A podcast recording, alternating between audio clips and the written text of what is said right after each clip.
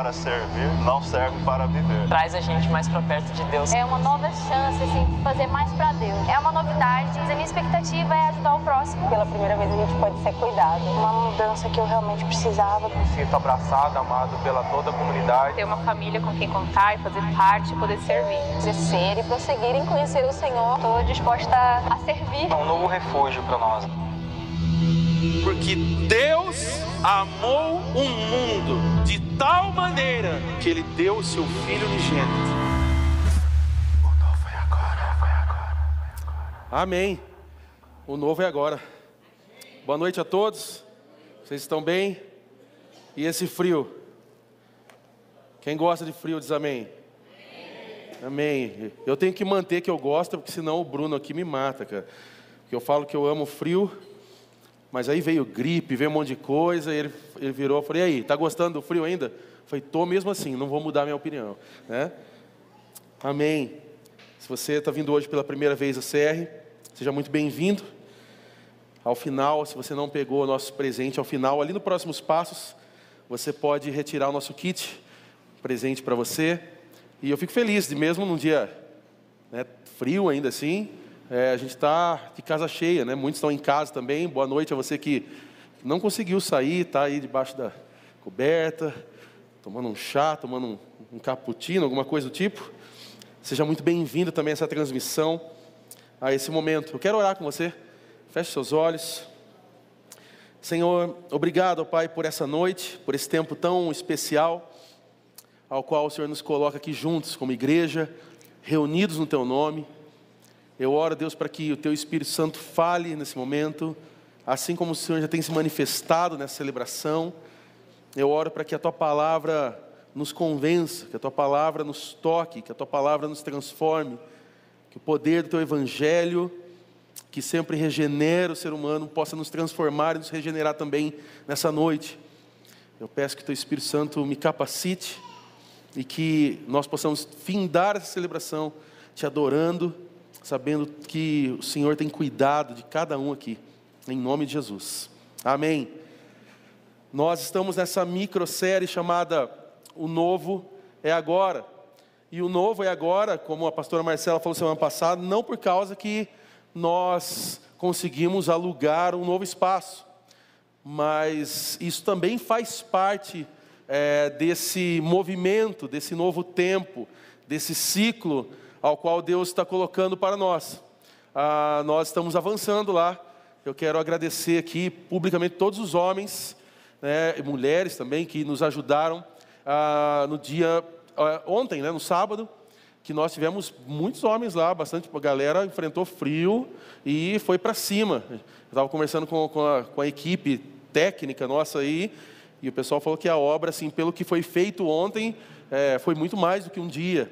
Né? Então avançamos, estamos começando a realizar esse sonho.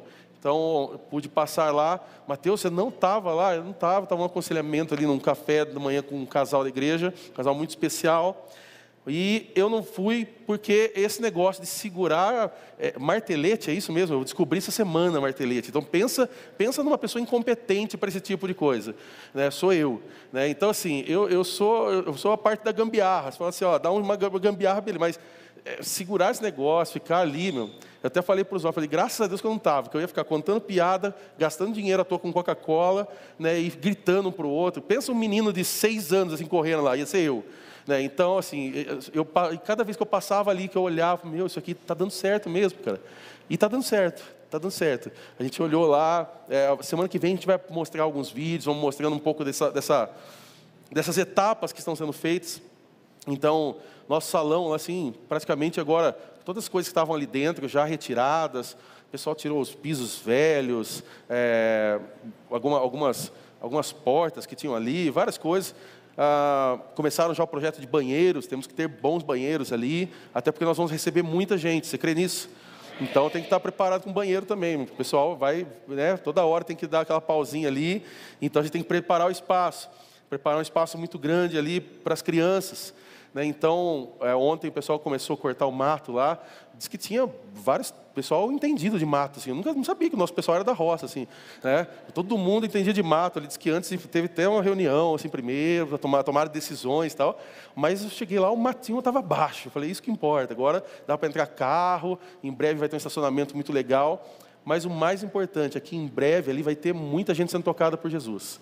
Então, o mais importante é que a hora que a gente estiver naquele lugar, é, nossa, lógico que tudo isso é muito bom, ter um espaço para carros. A gente sabe que o espaço nosso aqui é, é, é, difícil, né? As pessoas têm dificuldade de parar e tal.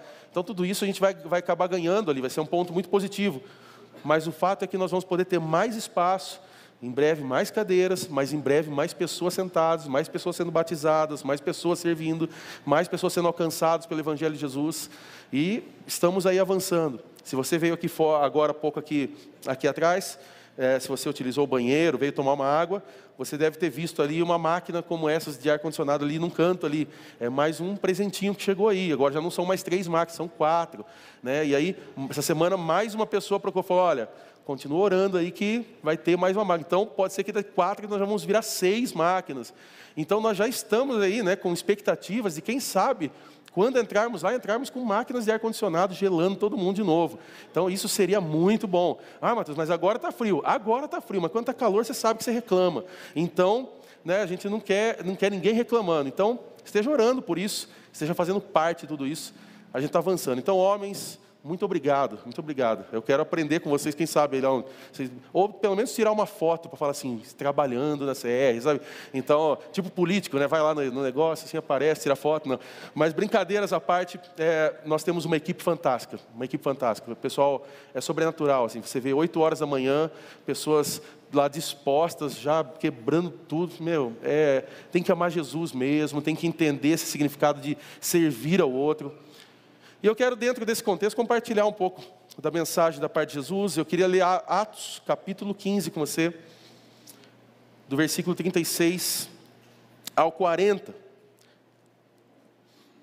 Eu peço perdão por estar gripado e fanho, e em alguns momentos, se eu precisar pausar aqui, você me entenda, para que eu possa tossir. Não quero estourar essas caixas fazendo barulho. Espero não ter tantas pausas também. Atos capítulo 15, versículo 36 ao 40. Algum tempo depois, Paulo disse a Barnabé: Voltemos para visitar os irmãos em todas as cidades onde pregamos a palavra do Senhor, para ver como estão indo. Barnabé queria levar João, também chamado Marcos, mas Paulo não achava prudente levá-lo, pois ele, abandonando-os na Panfilha, não permaneceram com eles no trabalho. Tiveram um desentendimento tão sério que se separaram. Barnabé, levando consigo Marcos, navegou para Chipre, mas Paulo escolheu Silas e partiu, encomendado pelos irmãos à graça do Senhor. Esse texto de Atos aqui dos Apóstolos, capítulo 15, ele poderia ser abordado aqui talvez nessa noite por vários, trazendo vários enfoques, vários aspectos de uma caminhada cristã e de uma expansão missionária da igreja. Por exemplo, nós poderíamos falar sobre o cuidado aqui, a importância do cuidado pastoral. Poderíamos falar das comunidades que estavam surgindo, porque nós estamos falando aqui nesse contexto de Atos, num momento em qual a igreja já está começando a se expandir. Nós estamos falando do começo da igreja, nós estamos falando do primeiro século, eles estão avançando, começando a levar o evangelho a outros lugares. Então nós poderíamos falar desse cuidado pastoral, porque Paulo ele está é, pregando, ele está plantando novas igrejas. E se você não conhece um pouco a história de Paulo, quem é Paulo, nós podemos voltar em Atos capítulo 7. Poderíamos olhar um pouco sobre a história dele, nós não vamos entrar isso a fundo, mas Atos capítulo 7, nós temos Saulo. Alguns falam Saulo que virou Paulo, alguns não entram nessa concordância e nós não vamos aqui debater sobre isso, se é Saulo, se é Paulo, se mudou o nome, se é diferença de, de, de, de, de forma, de pronúncia de um local para outro. Nós não vamos entrar nesse detalhe teológico, mas o fato é que em Atos capítulo 7, nós temos Saulo sendo um perseguidor de cristãos. Quando temos a morte ali do Estevão, o primeiro mártir da igreja, nós temos Saulo ali participando de tudo aquilo, as vestes ali de Estevão sobre os pés dele, ele está vendo tudo aquilo, ele está participando daquele momento sangrento onde cristãos estavam sendo perseguidos. Mas dois capítulos depois, Atos capítulo 9, para mim o capítulo que eu mais gosto da Bíblia, nós temos a conversão desse Saulo. Nós temos ali aquele momento ao qual ele não teve escolha. Ele não teve como dizer eu quero ou eu não quero. Ele só pôde dizer eu me rendo. Eu, eu sei que é o Senhor. Porque quando, naquele momento, ele sente a presença ali, a visitação de Jesus ali, Deus o visitando naquele momento, tendo toda aquela experiência sobrenatural, você sabe, você já deve ter lido isso em Atos capítulo 9, que a resposta a qual ele dá é Senhor. E ele responde Senhor. Por que, que ele responde Senhor? Porque nós sabemos quando nós ouvimos a voz de Deus. Na minha cabeça, na sua, na nossa mente, nós ouvimos muitas coisas. Quem ouve muitas vozes aqui, levanta sua mão. Você é uma pessoa confusa, tem dificuldade, você ouve diversas vozes. Você ouve a voz do mundo, você ouve a voz do governador, do presidente, de, da, dos amigos, da sua família, da sua esposa, sua esposa. Você ouve um monte de coisa. Mas quando você ouve o Espírito Santo, você sabe que é o Espírito Santo de Deus. Isso é óbvio. Você sabe que aquela voz é o Senhor te chamando, te atraindo, trazendo você para uma responsabilidade ou trazendo você para algo que Ele quer realizar na sua vida. Então, ali em Atos capítulo 9, nós temos a conversão agora Paulo. Então Paulo agora segue, ele passa por um processo, ele passa por um tempo de cuidado, um tempo é, de crescimento, de maturidade espiritual, um tempo de estudo, e então ele começa a pregar. Só que esse é todo um processo, é, tem toda uma caminhada para tudo isso. Não é tão fácil a aceitação dele é, no meio dos cristãos, então até porque ele era um matador de crente. Então pensa alguém que executava cristãos e de repente ele está sentado aqui, nós estamos o batizando aqui dentro. Talvez você chegaria a falar, Mateus, é, tem certeza? É, não quer pôr uma cadeira para ele aqui só por desencargo? Não quer colocar um diácono só para ficar perto, caso, né? E tal, porque hum, as pessoas têm o receio, o receio da transformação, da regeneração, mas o fato é que Deus fez essa regeneração na vida dele. E Paulo, aqui nesse contexto, ele está querendo voltar nessas cidades para poder visitar essas igrejas ao qual ele estava plantando. Porque não somente formou pastores, formou líderes que estavam acompanhando essas comunidades de fé, mas agora ele quer motivá-los, agora ele quer instruí-los, agora ele quer dar direção para acompanhar e saber se está havendo algum erro teológico, se está entrando heresias, se está acontecendo alguma coisa de errado, se eles estão cometendo algo errado ali. Então, ele não foi apenas ali plantar as igrejas e sair, mas no final desse ciclo, da primeira viagem missionária dele, ele quer retornar então e fortalecer essas igrejas. Nós poderíamos falar também sobre a necessidade do discipulado, porque sobre os conflitos de relacionamentos. Essa passagem aqui deixa claro sobre conflitos de relacionamentos, sobre as diferenças de vocações. Por exemplo, é nítido nesse, nesse texto que nós vemos Paulo, que é alguém voltado à tarefa. Quem é o que precisa de tarefa todo dia para poder caminhar? Você tem que ter tudo anotadinho, senão você não vive. Levante sua mão.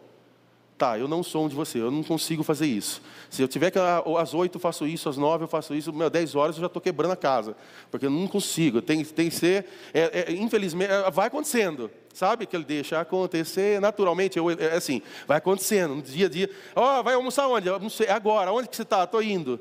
Tá, é, aí agora, pode ser uma pode, pode ser uma e meia. Aí a Marcela vem e fala, você já marcou outra coisa em meia. Não, não pode, é as duas. E é assim, é, mas tem gente que tarefa, papelzinho, anotação. Né? E Barnabé aqui, ele é voltado às pessoas. Ele é alguém que é voltado às pessoas. Isso nos ajudaria aqui, talvez, a gente entender e, e, e, como fazer e como organizar as nossas vidas. Mas o que eu gostaria aqui nesse processo, e rápido, é olhar esse texto falando sobre Paulo, sim, mas também sobre Barnabé. Eu gostaria de passear um pouco também nesse contexto aqui e eu gostaria de olhar esse texto falando talvez sobre poder, o poder dos relacionamentos pessoais.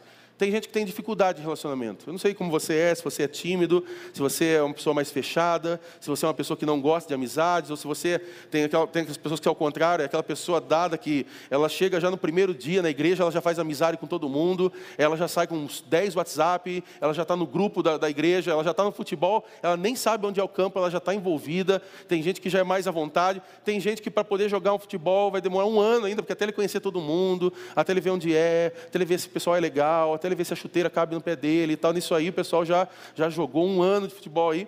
Mas existe algo aqui a ser pensado nesse contexto. Porque nós precisamos entender o que está acontecendo por trás dessas linhas aqui que nós lemos?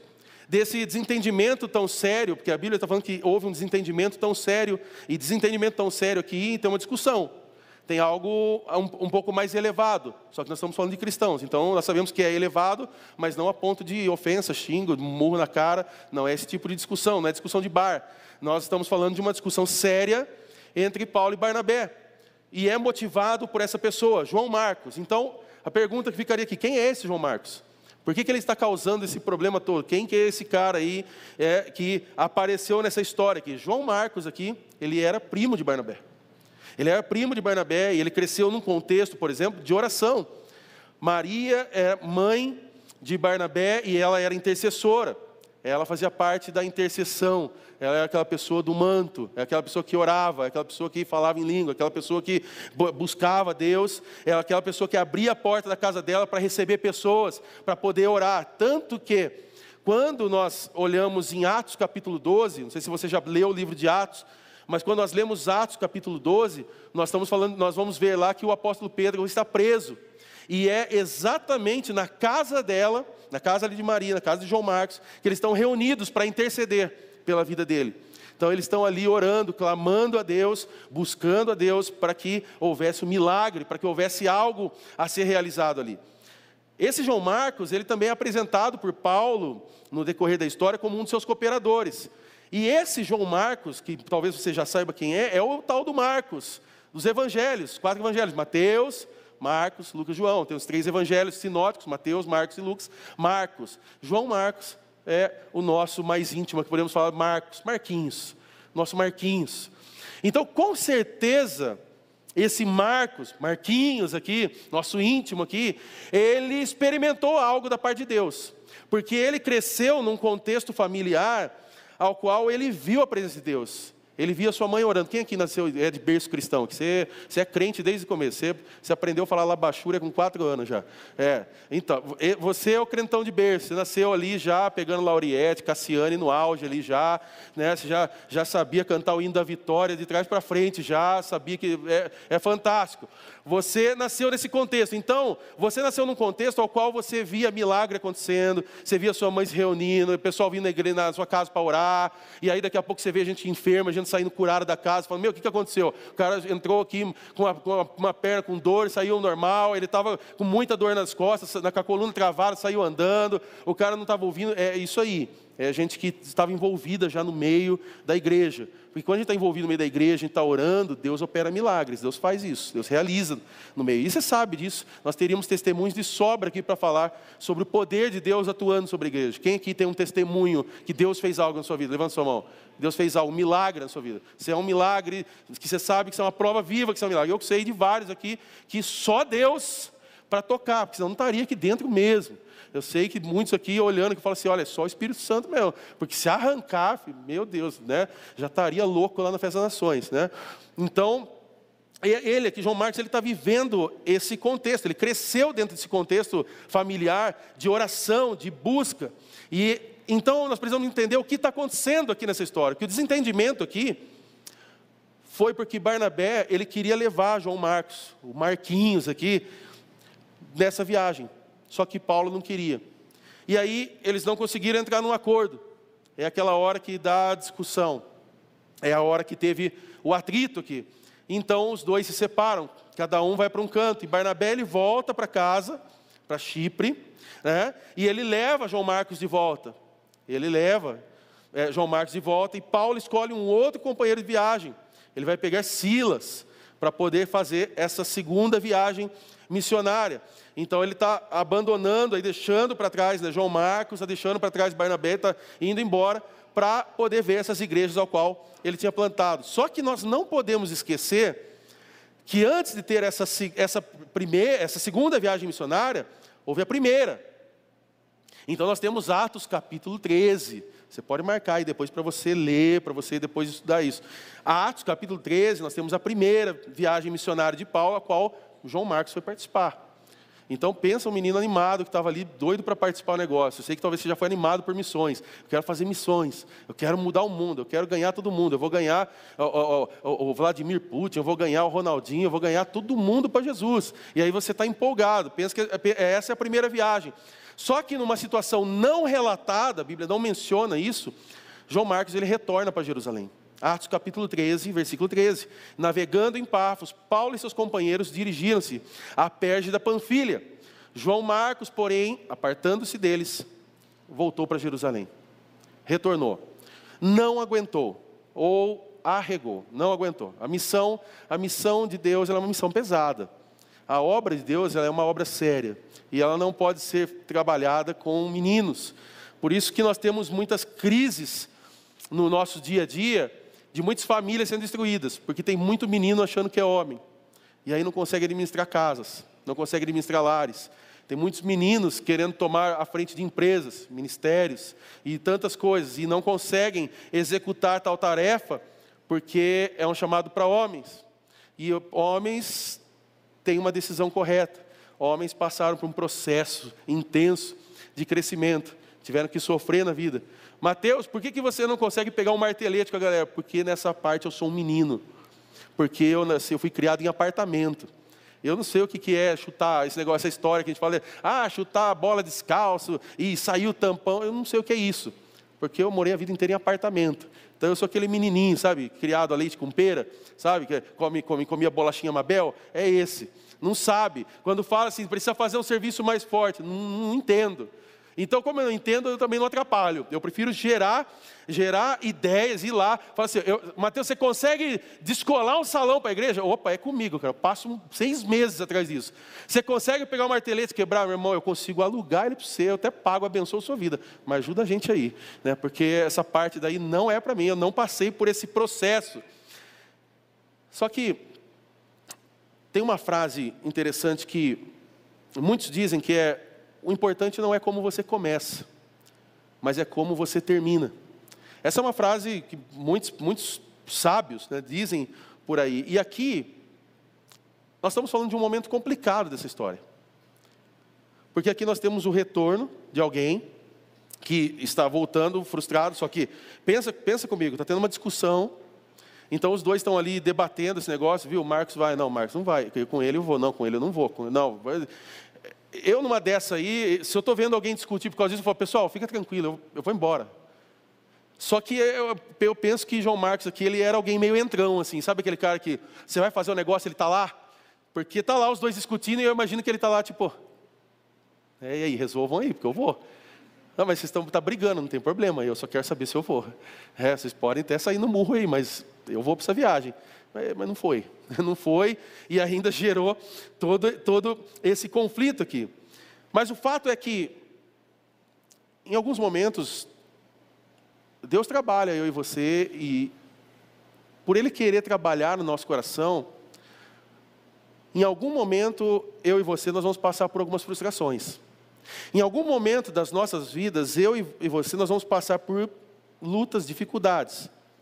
E isso não é uma profecia maligna, isso não é aqui um, um negócio, ah, Mateus, isso aqui não pega em mim não, está amarrado. Não adianta ser amarrado, desamarrar, fazer em nome do Pai, não sei o quê. Isso acontece com todo mundo. E acontece com todo mundo porque é bíblico, porque a Bíblia fala, no mundo tereis aflições. Então, dia mal, como esse dia aqui, é, chega para todo mundo. E se não chegou para você, querido, não é profetada, tá? Ai, o Mateus está sendo usado pelo inimigo. Não, não, não. Vai chegar. Só que esses dias maus a gente tem que saber como estar preparado para enfrentar.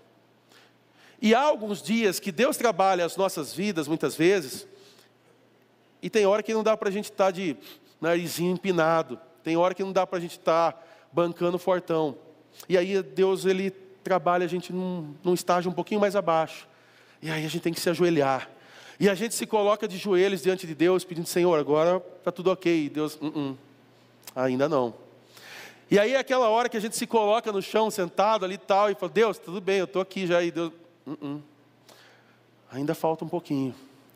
E aí é aquela hora ao qual nós nos jogamos no chão, colocamos a nossa cara diante do chão, diante do pó. E aí é a hora que Deus fala, agora sim.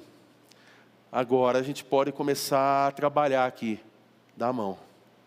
Dá a mão que eu consigo tirar você da lona aí. Eu não sei o que, que você passa no dia de hoje. Eu não sei o motivo ao qual você veio a essa igreja.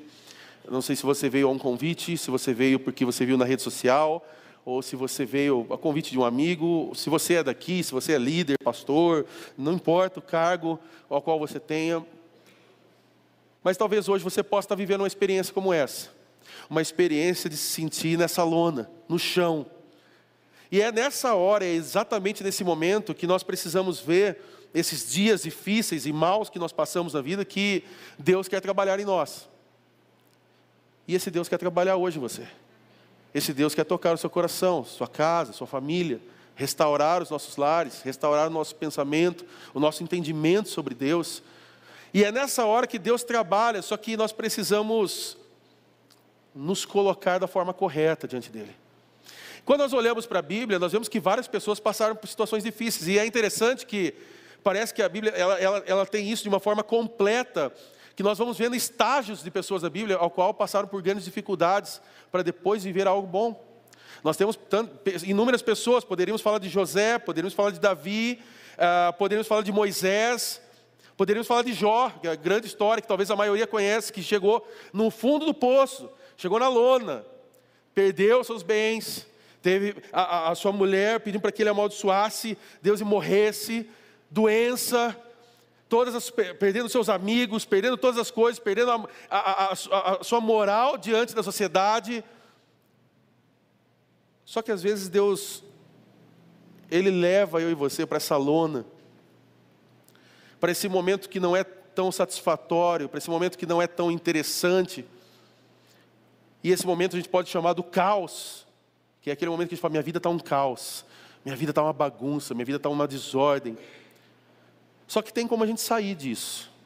E Deus ele trabalha no, nas nossas vidas para a gente sair disso. E como que Ele pode trabalhar nisso? Como que a gente sai dessa lona? Como que a gente sai desse caos? Eu queria dar algumas sugestões rápidas para você. Primeiro, você precisa admitir que está no chão e que você não está bem. Você precisa admitir que você está no chão e que você não está bem. É parar exatamente de se auto-enganar.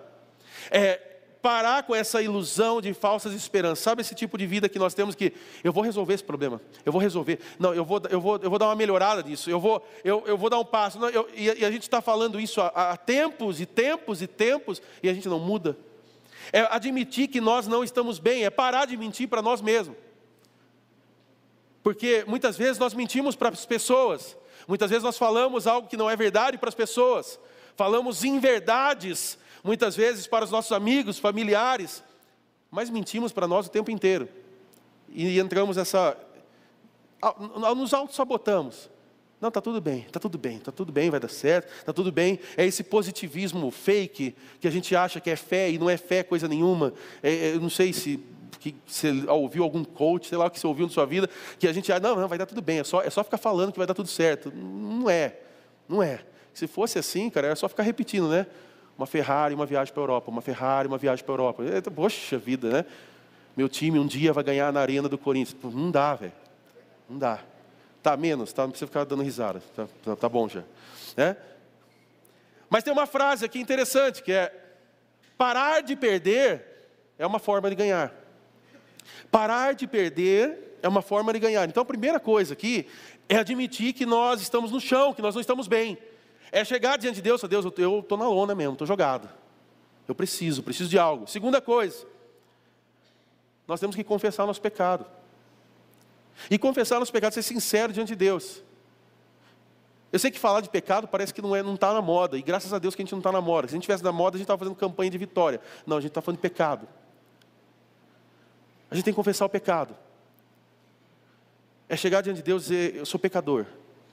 Eu preciso da tua misericórdia, eu preciso do teu perdão, eu preciso ser tocado pelo Senhor, eu preciso ter uma experiência sobrenatural com o Senhor, eu preciso que o teu Espírito Santo me toque, eu preciso ser regenerado. É chegar diante de Deus e falar: Deus, tem misericórdia da minha vida, tem misericórdia de mim, que sou pecador e continuo falhando todos os dias. E todos os dias a gente comete aqueles mesmos pecados, e nós chegamos diante de Deus, e nós vamos chegando diante de Deus, e parece que a gente vai chegando até com um pouquinho mais de vergonha, tipo, então, Deus, sou eu de novo. ah, aquilo lá que você já sabe, né? Mas eu. E, e nessa hora, é aquele conflito que parece aqueles desenhinhos do Pernalonga, do pica-pau, que fica o demoninho, o anjinho, e aí a gente, parece que a gente ouve diretamente aquela voz do inimigo, tipo assim: você vai falar isso de novo? De novo você vai chegar diante de Deus? Diante, de novo você vai chegar para contar esse mesmo pecado? E sim, diante, de novo nós vamos chegar diante dele e falar de novo, porque nós vamos buscar sempre essa restauração, essa regeneração. Essa é a grande mentira do diabo, colocar em você assim, você não precisa chegar diante dele novo já fez demais, já falou demais, não vai dar certo, esquece isso aí, para de falar que você não tem mais jeito. Não, sim, você tem jeito. Jesus quer e vai restaurar a sua vida. É a gente confessar o pecado e parar de ser teimoso, parar de ser teimosa. Porque a gente tem esse hábito de achar de tipo, não, tudo bem, é, eu, vou, eu vou dando um jeitinho os meus aqui. E brasileiro gosta disso, de dar o um jeitinho. Sabe? É aquela, você olha aquela tomada, tem, tem uns três plugs ali, tudo tudo junto. Fala, então, tá ligando tudo. Você liga dez coisas numa tomada só. Vai dar certo. Confia. Confia. Confia até a hora queimar tudo. Não, a gente dá um jeitinho. Eu sei passar ali no, no pedágio, cortando por não sei na onde, aí não paga e tal. Aí passa a estrada de terra, fura o pneu e tal. A gente tem, tem uns jeitinhos né, que a gente gosta. Não, eu sei um jeitinho de fazer isso, fazer aquilo. É olhar para dentro de nós ser sincero, confessar o pecado. Terceira coisa, assumir responsabilidades. Assumir responsabilidades, parar de terceirizar a explicação do dia mal. Porque esse é um grande problema nosso como ser humano. A gente passa por dias maus, quem aqui já passou por um dia mau? Levanta sua mão. E a gente já tentou colocar a culpa em todo mundo. A culpa é do presidente, a culpa é do presidente que saiu, a culpa é do governador, a culpa é do prefeito, a culpa é da igreja, a culpa é do Mateus, a culpa é do Osmar, a culpa é do Paulo, a culpa é, é, é, é sei lá de quem, é do coronavírus, mas não é minha. É a síndrome de Homer Simpson, a, a culpa é minha, eu coloco em quem eu quiser. E a gente terceiriza isso, e a gente começa a colocar, não, foi esse, foi aquele. Sabe por que eu sou assim? Porque meu pai era assim, porque meu avô era assim. Sabe por que aconteceu isso na minha vida? Porque a minha avó, que morava lá não sei na onde, viu?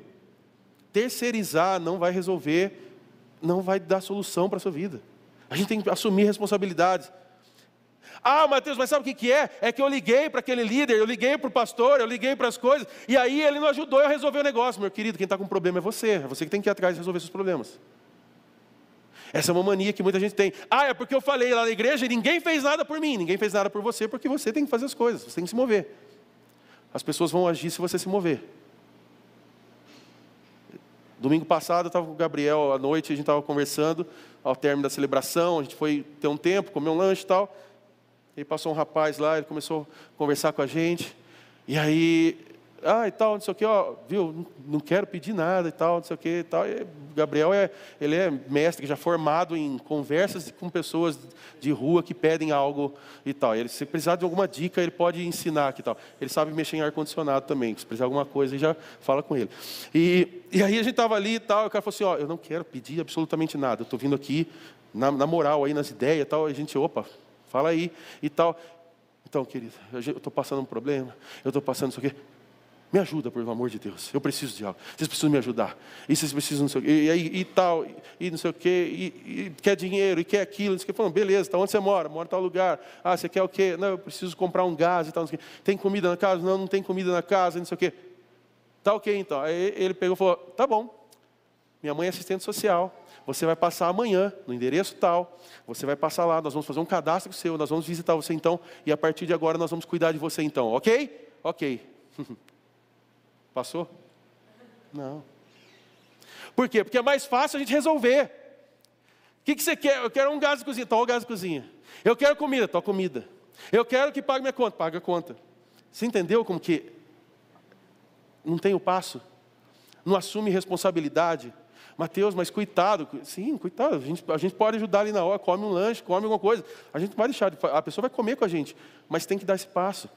A gente deu, deu, carta branca, falou, vai lá, a gente vai então começar a assistir você, a gente vai começar a acompanhar você, a gente vai dar suporte para sua família. Você tem, ah, tem três filhos, quatro filhos, tudo bem, a gente começa a te auxiliar então, por quê? Porque somos uma igreja que ama a Deus, ama o próximo e quer servir ao mundo. Nós queremos fazer isso, então a partir de amanhã você pode passar lá e nós vamos te ajudar. Não é o primeiro. Nós podemos fazer uma lista aí, o Gabriel podia lançar um livro ali, com o nome de tantos e tantos que nós já fizemos isso. Porque qual que é a ideia? Quem está com problema para ser resolvido é você. Só que aí a gente culpa a igreja, o pastor, a liderança, a família, o pai, a mãe, o filho, o Bolsonaro, o Lula, o Luciano Almeida. Não, o Luciano Almeida não ia aparecer. Bom, mas tudo bem, deixa quieto. É, e, e, e, tal, e, e todo mundo. A gente culpa todo mundo. Mas a gente precisa assumir essas responsabilidades. Sabe? Ah, e aí tem a outra desculpa. É um exemplo. Não sabe o que é, pastor? Essa eu ouço assim toda hora. Estou esperando em Deus. Estou esperando em Deus. E aí? Vai casar ou não? Estou esperando em Deus. Pô, você está esperando que caia o vestido de noiva do céu? Você está querendo que em vez de cair maná, caiu o quê? Caiu um blazer, um terno. Caiu uma esposa. Vai, opa, olha só aqui, ó, já está até ali, não vai. Tem que dar o passo. E tem que dar o passo, tem que assumir responsabilidade. Eu contei hoje de manhã, estava falando um pouco sobre a minha história. Você já ouviu uma história, 2005 lá e tal. E aí que eu cheguei lá para Mar, falei, Mar, preciso contar um negócio para você. Esses dias até eu fui pregar num acampamento da Nazarena e era exatamente na chácara ao qual a gente conversou. A gente passou lá, olha só, foi aqui, olha. Tá. E naquela chácara, num baita de um dia frio lá e tal, a gente sentado, né, e tal, dois mil e pouco, pensa um menino idiota, meia na canela, bermudinha. Eu sei que eu ainda faço isso, mas eu só deixei de ser idiota. É, mas estava ali e tal, e eu cheguei para falei, então, preciso contar um negócio para você. Ela, pode falar. Então eu falei, estou gostando de você. E aí tal, né, toda aquela experiência que eu já contei aqui, ela toda roxa e tal. Eu falei, nossa, agora vai, né, meu? Se pau beijo aqui na campa mesmo, o negócio vai ser doido e tal, né? E ela falou assim, eu não penso em nada com você, não tenho desejo nenhum de você. Aí eu, é nós, mano. Ô, tamo juntos, tá ligado? Parceria, né? E aí, né, meu? Aí foi aquela jogada de mestre. Falei, ó, esse coração aqui tem uma chave. E se você quiser, você pode abrir. Pega essa, solteira. Pega essa aí.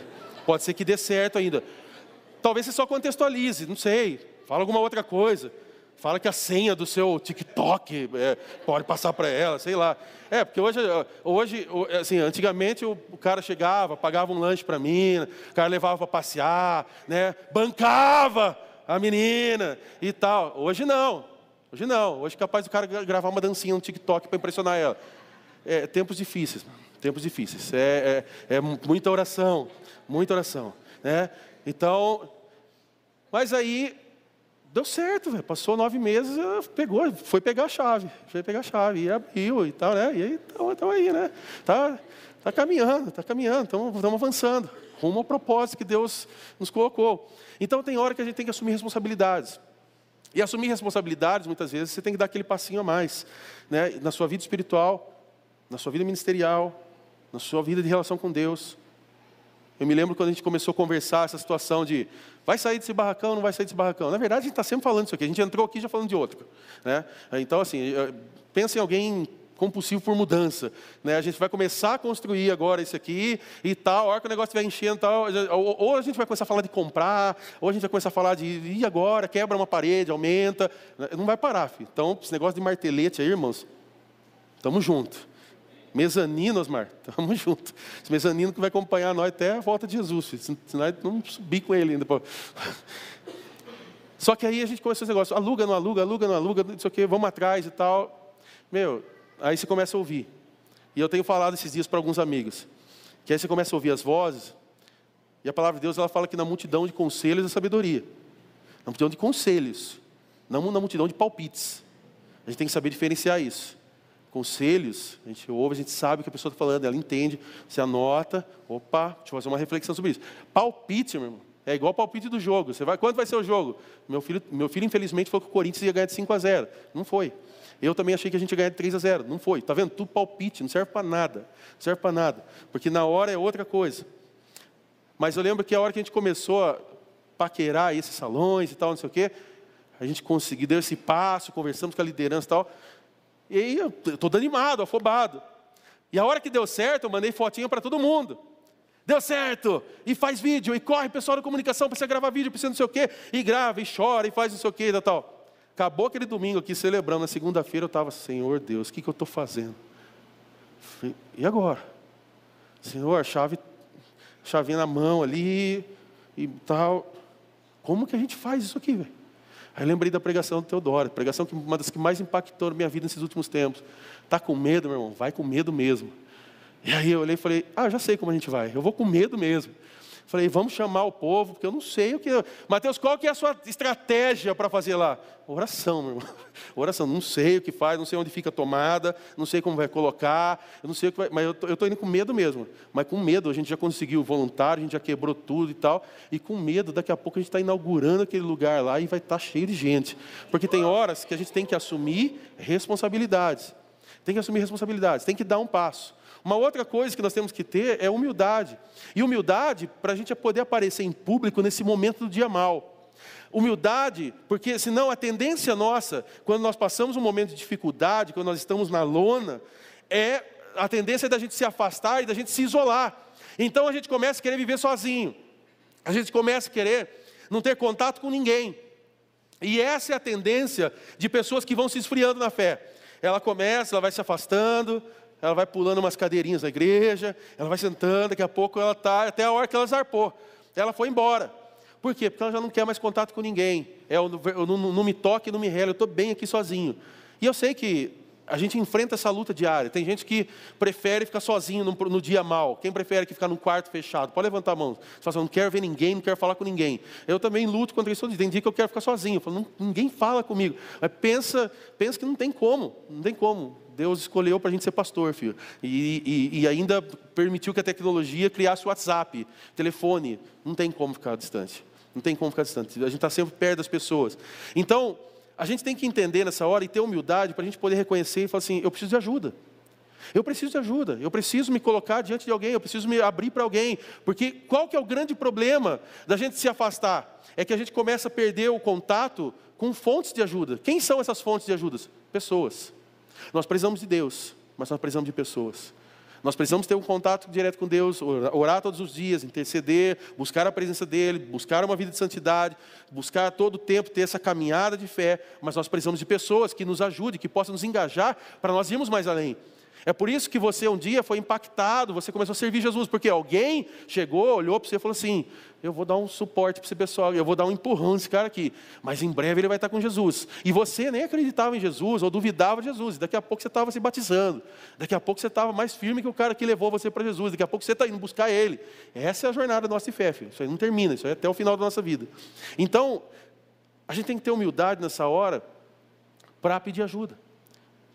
E o último aqui, nós precisamos ter fé. E que fé que é essa? É fé num Deus que faz novas todas as coisas. Nós estamos falando que o novo é agora. E o novo é exatamente agora, mas ele só se torna novo e agora se nós abrirmos o nosso coração e se nós deixarmos ele agir sobre nós. O novo é agora não é para ser mais uma frase de efeito, a nossa hashtag. Ela pode estar virando uma grande hashtag nossa, de nós postarmos, de usarmos as frases ao qual nós usamos e levamos muito a sério. Servir não é opção, não é opção servir cura, o novo é agora. Nós queremos viver esse, esse, a nossa missão, amar a Deus, amar ao próximo, servir ao mundo. Tudo isso, uma igreja acolhedora, amamos tudo isso. Mas nós não, a nossa ideia não é que esse tema, essa temática ao qual nós estamos falando esses dias, seja mais uma hashtag. Não, a gente quer que isso seja realmente o testemunho das nossas vidas. Da gente poder chegar e falar assim: realmente eu estou vivendo novo. Realmente eu estou vivendo novo da parte de Deus. Por quê? Porque eu abri meu coração. E foi exatamente agora que o Espírito Santo me tocou, foi exatamente nesse instante que o Espírito Santo me moldou, foi exatamente nesse momento que eu me abri meus olhos, que eu abri meu coração, que eu falei, Deus, eu estou aqui realmente aberto a essa transformação. É exatamente nessa hora que o Espírito Santo age. Então é ter fé que as misericórdias do Senhor elas se renovam cada manhã. É ter fé que esse mesmo Deus, Ele coloca esses pecados, ao qual eu e você muitas vezes cometemos, Ele coloca esses pecados lá no mar de esquecimento, no fundo do mar. E nós temos respaldo para isso, Miqueias capítulo 7, versículo 18 e 19. Quem é comparável a ti, ó Deus, que perdoas o pecado e esqueces a transgressão do remanescente da sua herança? Tu que não permaneces irado para sempre, mas tem prazer em mostrar amor. De novo terás compaixão de nós, pisarás nossas maldades e atirarás todos os nossos pecados nas profundezas do mar. Mas aqui eu quero, dentro desse contexto, que ele é interessante dessas sugestões ao qual eu estou propondo aqui nessa noite, dessa saída dessa lona, desse momento talvez caótico que você está vivendo na sua vida com Deus, eu gostaria de voltar para a história novamente. E eu gostaria de visitar com você 2 Timóteo, capítulo 4, do versículo 9 ao 11. 2 Timóteo, capítulo 4, versículo 9 ao 11.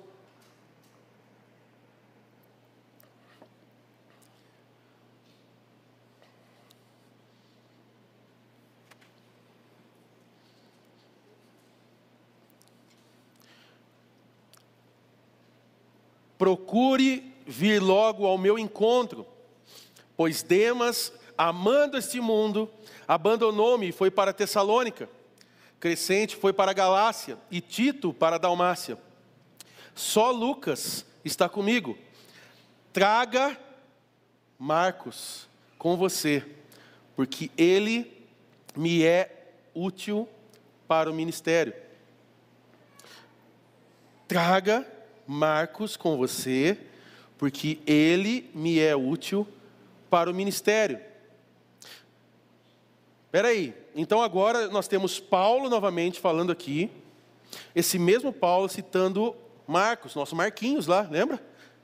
E agora ele está dizendo que esse cara é útil. Espera aí, esse cara não, não pôde viajar, lá no primeiro momento, por algum motivo ao qual a Bíblia não fala, ele voltou, saudade da família, sei lá o que que era, passou por algum momento difícil.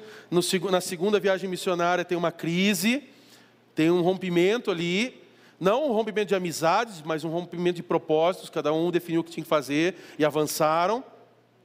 Mas agora nós temos esse Paulo citando que ele é útil para o ministério. Então eu quero trazer uma pergunta final, para que a gente possa orar e para que a gente possa adorar a Deus cantando já em instantes. Qual seria a diferença aqui entre essa viagem frustrante de João Marcos com Paulo e esse testemunho agora de Paulo em 2 Timóteo capítulo 4? Qual que é a diferença que está acontecendo nesses dois momentos, dessa viagem ao qual João Marcos não pôde participar, e agora esse mesmo Paulo que estava brecando a ida dele, tecendo elogios, dizendo que ele é útil para o ministério. Lembra da frase que nós falamos que o importante não é como você começa, mas o importante é como você termina. E se eu posso trazer uma resposta nessa noite para você aqui, qual a diferença nesse momento? A resposta é Barnabé. Repita comigo, Barnabé. Porque do fundo do poço você não sai sozinho. Do fundo do poço você não consegue sair sozinho. Eu não sei se você já viu um poço. Quem já viu um poço de perto? Que você já viu um poço fundo de perto? Levanta a mão. Se você caísse lá, já era. Se alguém não ajudar, eu então se cair gordinho assim, meu, só só pedindo ajuda mesmo ali, tem que, ó, bastante gente para puxar. Todos os irmãos da obra lá, nem martelete não resolve. Ia ter que ia demorar, né? Mas quando a gente está na lona, quando a gente está no chão, quando a gente está jogado, quando a gente realmente está vivendo essa experiência de dias maus com Deus, nós não saímos disso sozinhos. E esse Barnabé aqui, ao qual nós estamos falando, pode ser talvez seu pai, pode ser sua mãe, pode ser um amigo, pode ser um pastor, pode ser um intercessor, pode ser um líder, pode ser um amigo, pode ser alguém, um vizinho que você confia, pode ser um primo, pode ser alguém da igreja, um irmão da igreja, pode ser alguém que você caminha há muito tempo, um amigo da faculdade, alguém, pode ser um psicólogo, pode ser um psiquiatra, pode ser alguém que ajude você nesse momento para que você não caminhe sozinho. Fala para a pessoa do seu lado, não caminhe sozinho. Não caminhe sozinho, não caminhe sozinho. Essa é a maior mentira que nós podemos acreditar na ideia de que vamos ter uma vida com Jesus numa igreja caminhando sozinho. Não, não bate. Não bate. E é por isso que eu, eu, eu amo o nosso nome. Comunidade. Por quê? Porque é um grupo de pessoas, é uma unidade comum, é um monte de gente que se junta, que se reúne e cada um tem um gosto peculiar. Um gosta mais uma música, outro gosta da outra. Um gosta de churrasco, outro gosta de salada. Um gosta de café, um odeia café, mas todos são apaixonados por Jesus. Todos querem ser transformados por Jesus. Todos sabem que são pecadores, precisam da graça e da misericórdia dele. Então, o que nós temos em comum, nós celebramos juntos.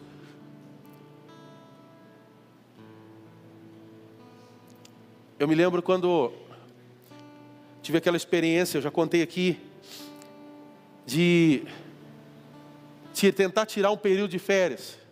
Férias é uma coisa que a gente até dá risada já, porque toda a gente vai tirar férias é, um, é uma complicação.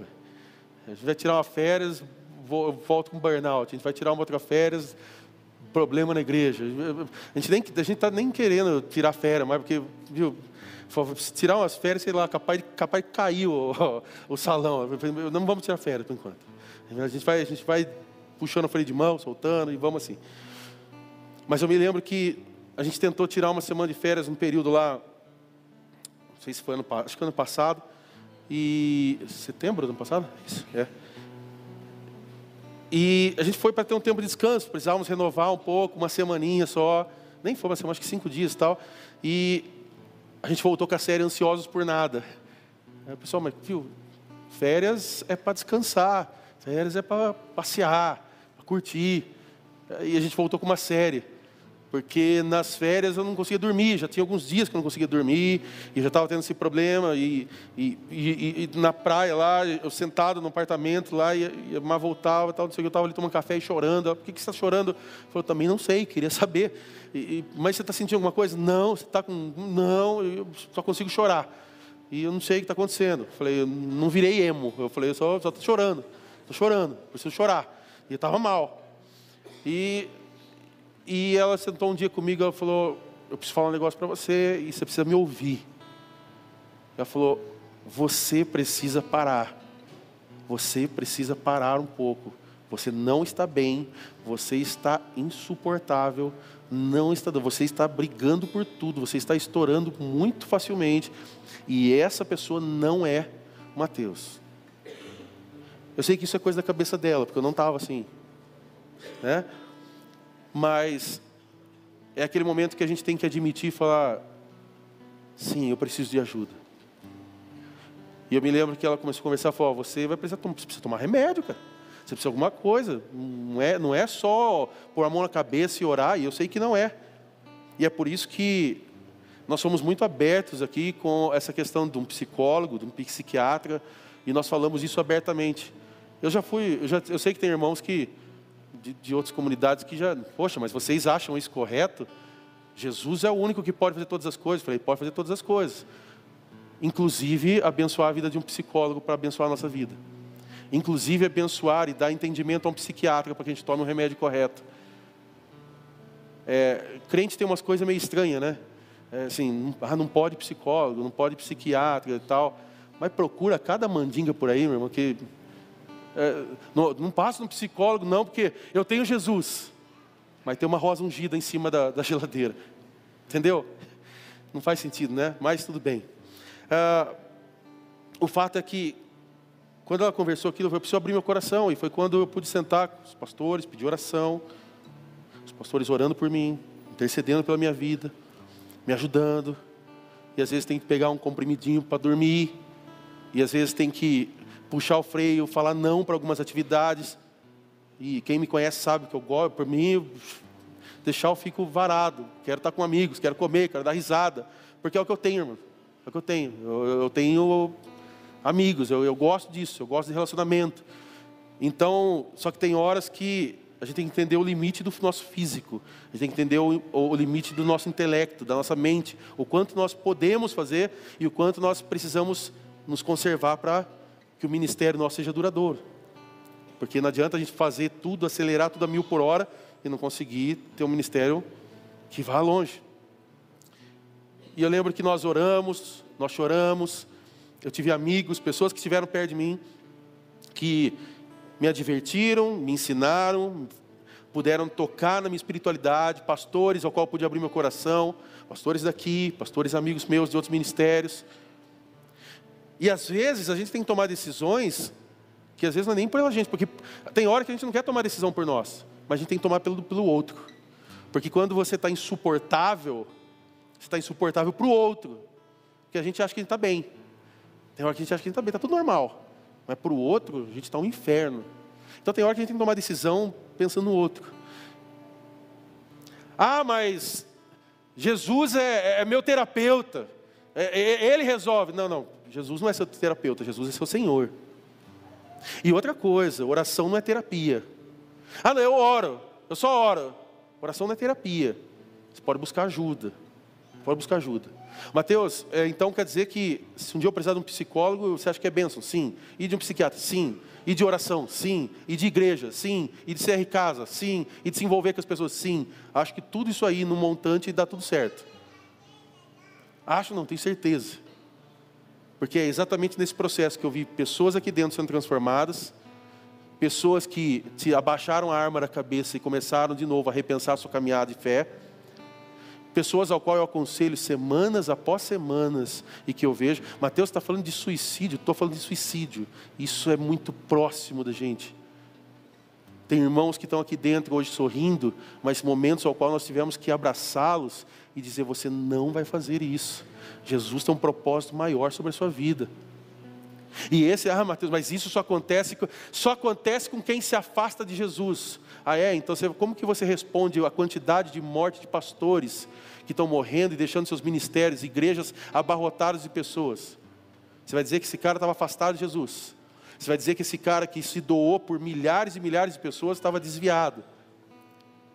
Isso é insano falar. Nós precisamos muitas vezes parar e pedir a Deus por um Barnabé.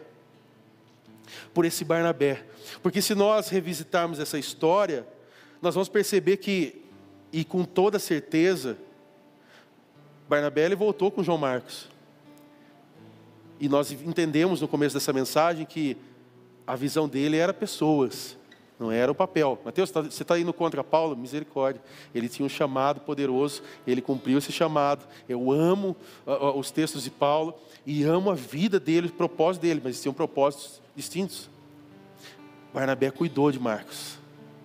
E para ter esse elogio ao qual nós vemos lá em, lá, lá em, em 2 Timóteo, capítulo 4, precisou ter cuidado com essa pessoa.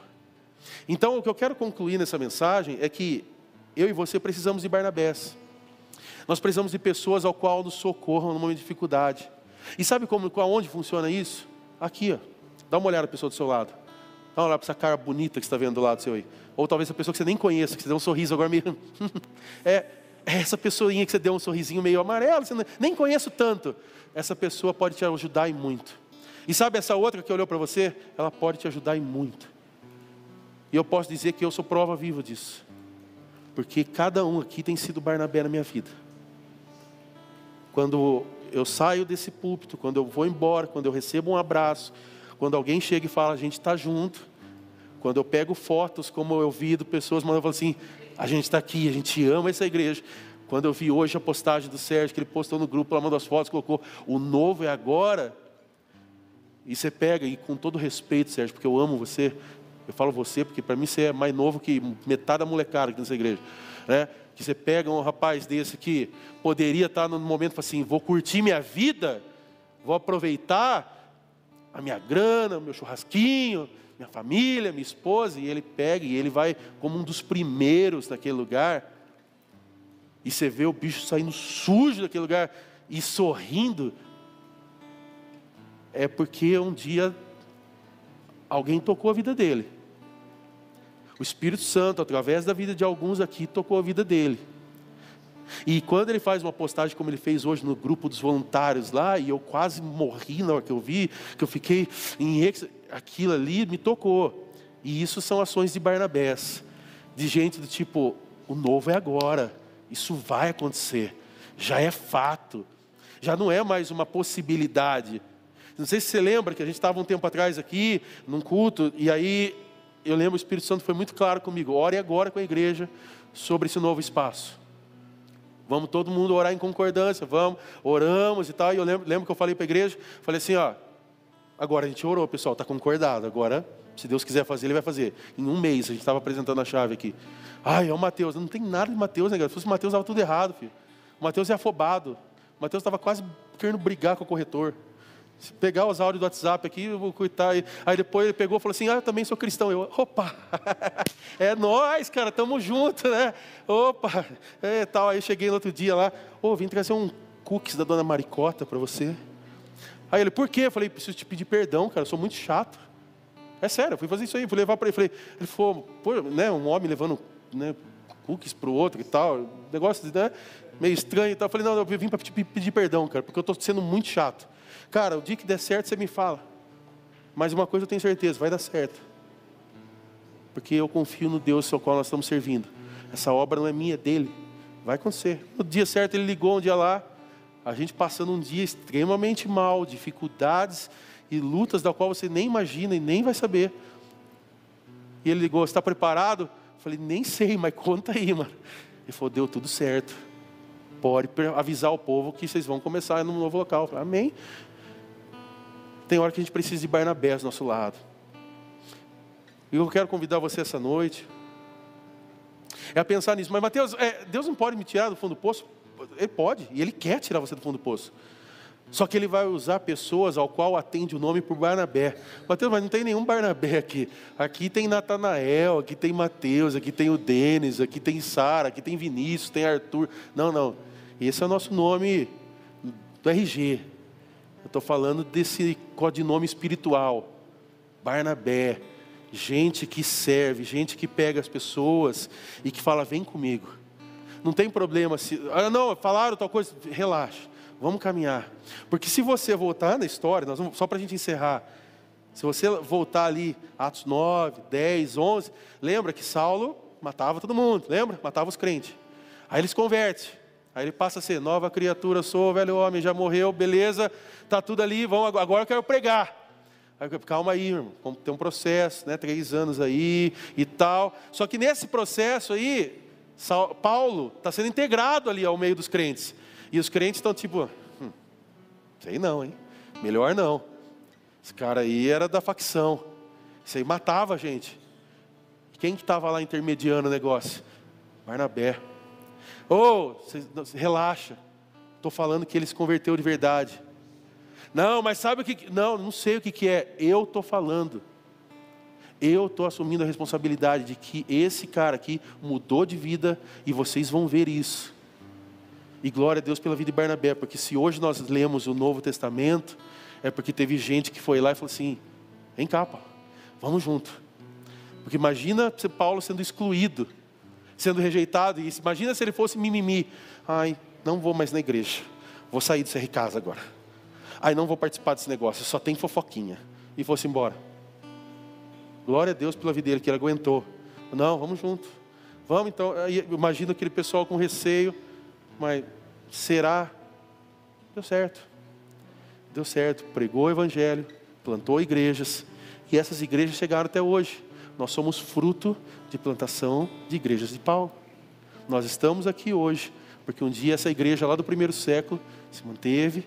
Tudo que a igreja passou, passou por todos os problemas, tentaram jogar a gente no fogo, tentaram matar a gente, arrancou cabeça, fez a gente de luz, de um monte de coisa. A igreja permaneceu e ela vai continuar avançando, porque a igreja não é feita por mãos humanas, ela é feita através do poder de Jesus.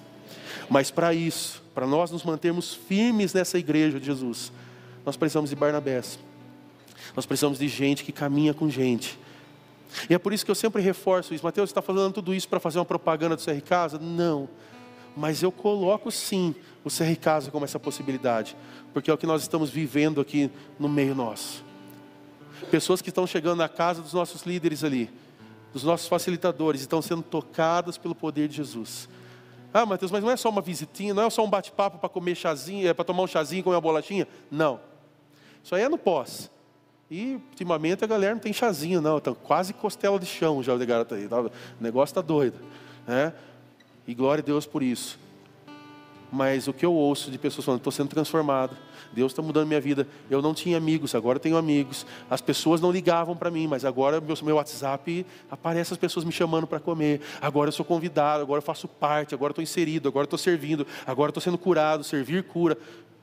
Meu, você quer ver uma coisa que me emociona? Eu abrir meu Facebook e olhar irmãos da igreja postando fotos, servir cura servir cura, servir cura. Porque não é uma frase de efeito do Mateus, aquilo ali é o que Jesus colocou sobre nós. Quando nós vivemos esse propósito de servir o outro, nós vivemos a cura de Deus. Barnabés, servindo o outro, para que esse outro possa avançar e a gente possa marcar uma história. Se coloca de pé nesse momento.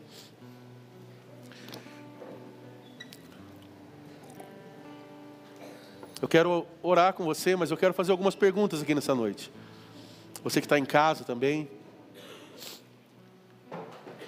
Quanto tempo você está numa situação indesejada? Quanto tempo faz que você está nessa situação ao qual você sabe que é indesejada para a sua vida? Você, Mateus, eu não queria estar nesse fundo do poço.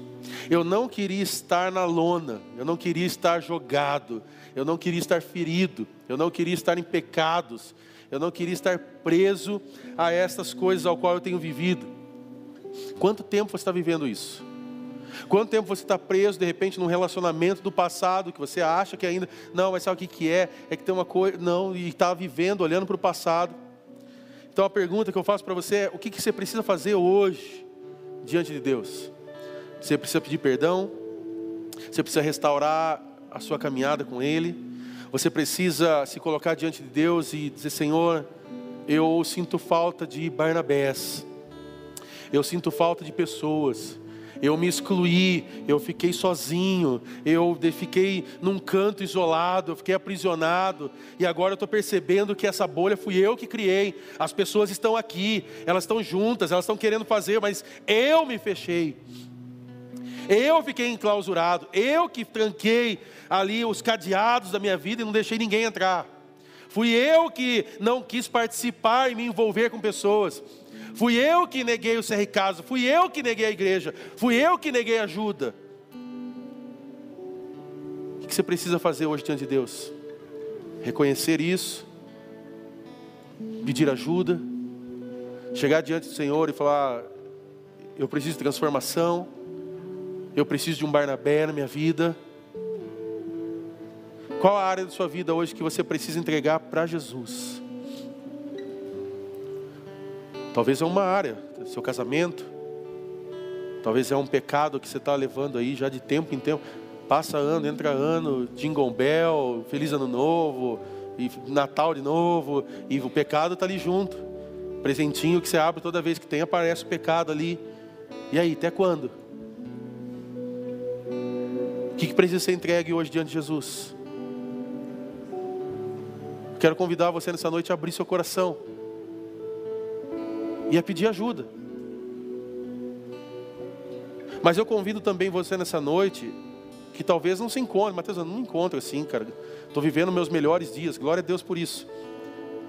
Eu convido você nessa noite a ser um Barnabé, a estar disposto a servir o outro, a estar disposto no momento de uma confusão, no momento de intrigas, no momento de dificuldade, você simplesmente falar: Eu vou te auxiliar. Não, eu vou ajudar esse aqui, eu vou levantar ele de novo, eu vou pegar o braço dele, eu vou levantar ele novamente, eu vou dar suporte, porque eu e você nós precisamos de Deus, mas nós precisamos de pessoas. E igreja se constrói com pessoas. A nossa fé cristã se constrói com pessoas. Lembra que tinha uma musiquinha que nós cantava, cantávamos no passado? Eu preciso de você, você. É pensa numa música feia. Você precisa de mim, nós precisamos de Cristo. Lembra? Essa música é feia, mas ela é extremamente verdadeira. Eu preciso de você. Eu, Mateus, preciso de cada um aqui. Porque nós não fazemos igreja sozinhos. Isso aqui não é meu, isso aqui é nosso. Você também precisa de mim para que eu possa orar por você, abençoar você com a palavra, cuidar da sua família, cuidar do seu coração, te auxiliar, te impulsionar a ser uma pessoa melhor. Mas todos nós precisamos de Cristo, todos nós precisamos da presença dEle. E como nós construímos isso? De forma comunitária, um servindo o outro. Barnabés, Barnabés espalhados aqui no meio.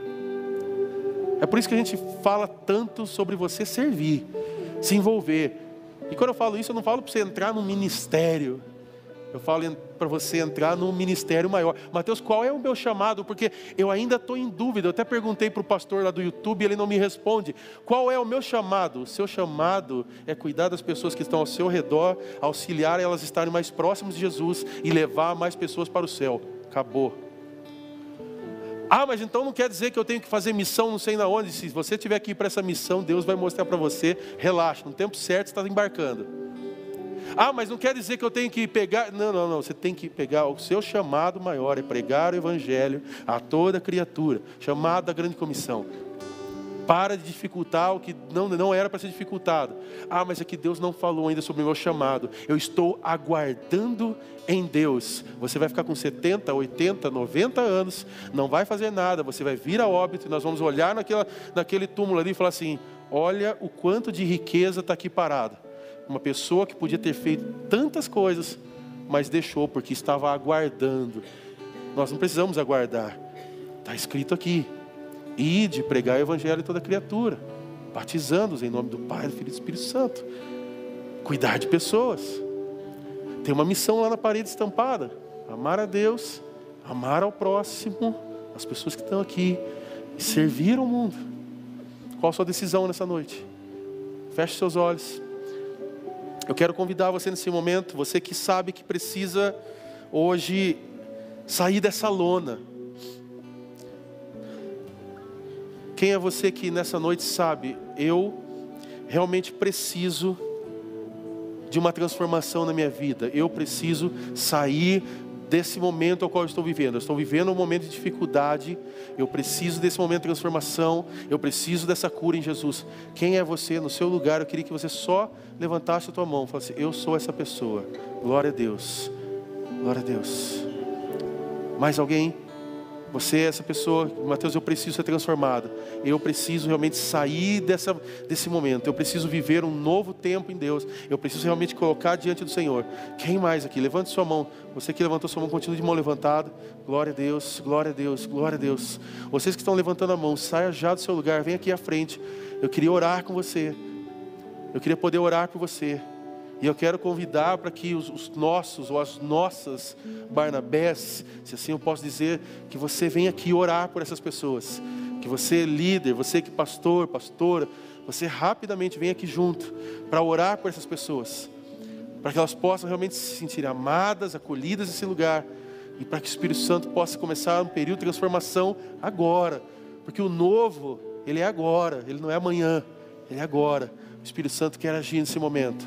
Se há mais pessoas, saia do seu lugar, venha aqui à frente. Você que hoje quer tomar essa decisão, Mateus, eu entendi. Eu preciso tomar uma decisão diante de Jesus. Eu preciso de restauração na minha vida. Eu preciso voltar a crer nas promessas ao qual Deus falou sobre o meu coração. Saia do seu lugar e venha aqui à frente. Você que precisa hoje de uma cura, você que precisa hoje ser restaurado, você que hoje precisa ser transformado. Você precisa colocar um pecado diante do Senhor. Eu preciso apresentar diante do Senhor. Nesse exato momento, venha até aqui. Nós queremos orar por você. Nós queremos pedir a Deus nesse momento. E eu quero pedir que nesse momento os Barnabés que estão aqui possam vir e orar com essas pessoas. Possam vir, possam abraçá-los, possam colocar diante deles. Possam se apresentar diante dessas pessoas dizendo: Nós estamos juntos. Que nesse período de oração, nesse período de adoração agora, ao qual nós vamos cantar, nós possamos experimentar aqui o Espírito Santo nos tocando e que cada um aqui não se sinta sozinho, mas se sinta aparado e amado, em nome de Jesus. Nós vamos cantar nesse momento. Você de olhos fechados, faça sua oração. Você pode orar, você pode se alinhar com Deus nesse momento. Você que está em casa nesse momento, faça isso nesse momento.